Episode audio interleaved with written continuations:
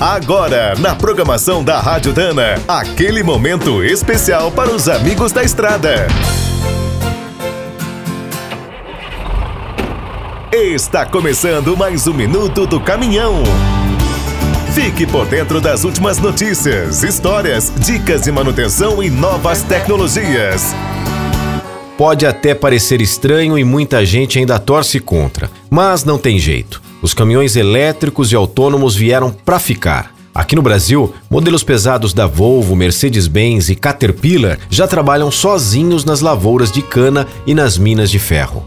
Mundo afora, as grandes montadoras e empresas de tecnologia estão investindo bilhões de dólares para criar a logística do futuro. Em 2017, apresentamos no Minuto do Caminhão uma fábrica sueca que prometia radicalizar o conceito da direção autônoma. Na época, a InRide criou um veículo de carga elétrico sem cabine.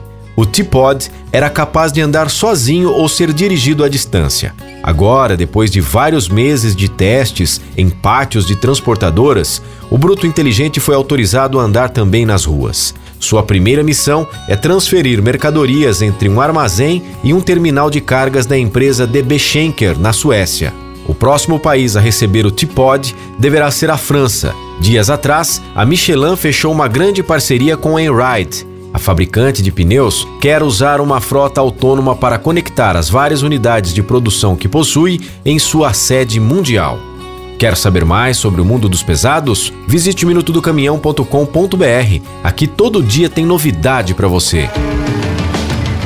O Minuto do Caminhão é um oferecimento de Spicer e Álvaros, a dupla imbatível em componentes de transmissão, suspensão e direção. Quem é do trecho já sabe, para ficar bem informado, a Rádio Dana é sempre a melhor sintonia.